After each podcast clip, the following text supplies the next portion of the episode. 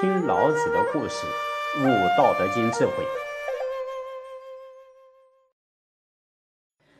在《诗经·卫风·齐语篇》里面有记载：“瞻彼其域，露疏依依，犹废君子，如切如磋，如琢如磨。”生长在水边的竹林，也是要经过风吹雨打的滋养，才能够成长为葱郁茂密的森林。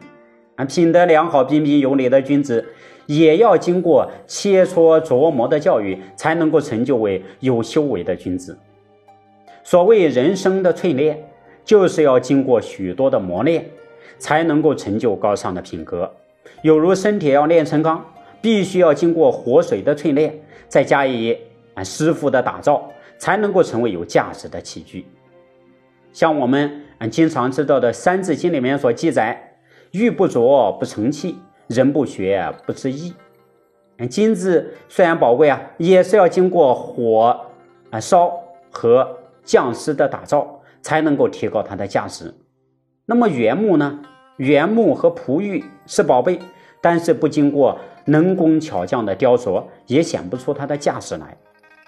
我们人人具有嗯真我是佛性，然而不经过名师的指点。也很难找回自己的真我。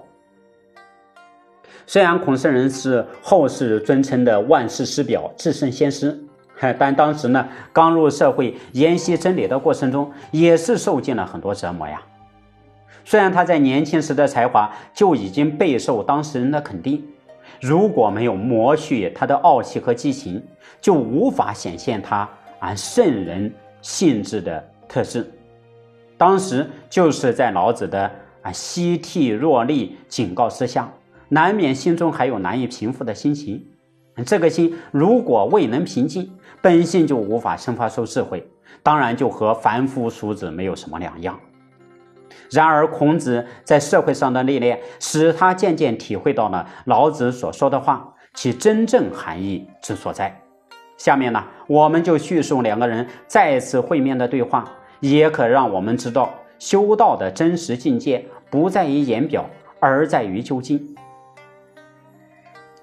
孔子一见到老子啊，畅谈离别以后的思念之情。谈话中呢，把这几年来自己所读、所思、所闻，包括自己啊办私塾、教授学生的情况，一一向老子道来。言语之中呢，对尧舜禹汤啊这样的圣王推崇备至。老子一边听孔子的述说啊，感到满心欢喜，因为见到他进步。但他也发现啊，孔子在说话时所表现出来的那种神采飞扬、眉飞色舞、得意洋洋的举止，心中暗想啊，虽然小有成就啊，却不够老成持重，七情有余，理智不足，只知进而不知退，将来恐怕还会要吃尽大的苦头的。老子正在沉思的时候，啊，孔子就突然问道：“老师，您说尧舜禹这三位圣人怎么样呢？” 老子听到这里呀，庄重其事的说：“子所言者，其人于古皆已朽矣，独其言在耳。你所说的这些人呐，他们的肉体和骨头早就已经朽坏了。”唯独他们的语言犹如在耳旁，他们连自己都不保，他们的话又有什么用呢？且君子得其时则驾，不得其时则蓬垒而行。况且君子应该把握时机，趁势而行。如果生不逢时，就应该隐匿自己的行迹而自修其行。吾闻之，两股深藏若虚，君子甚德，容貌若愚。去子之娇气与多欲，态色与淫志，世皆无异于子之身。我听说呀，优秀的商人善于深藏不露啊，好像一无所有。君子德才兼备，他这容貌看起来好像是愚蠢的人。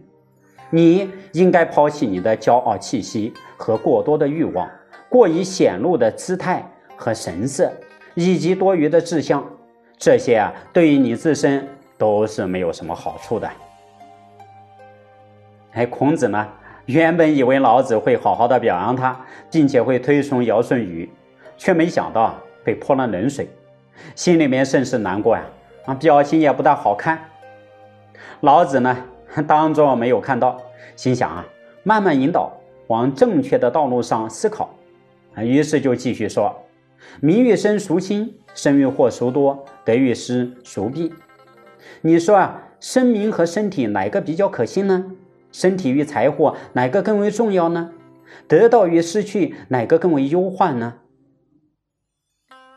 哎，这个就启发孔子继续思考。老子在《道德经》第四十四章所提到的问题啊，好像就是在提醒孔子，其实呢，也是在提醒我们在座的每一位啊修行之人和听友。否则呢，本末倒置，那都还不知道啊。那么，对于老子的提醒，当年的孔子又是如何应对的呢？啊，请听下集，道在有为无为之中。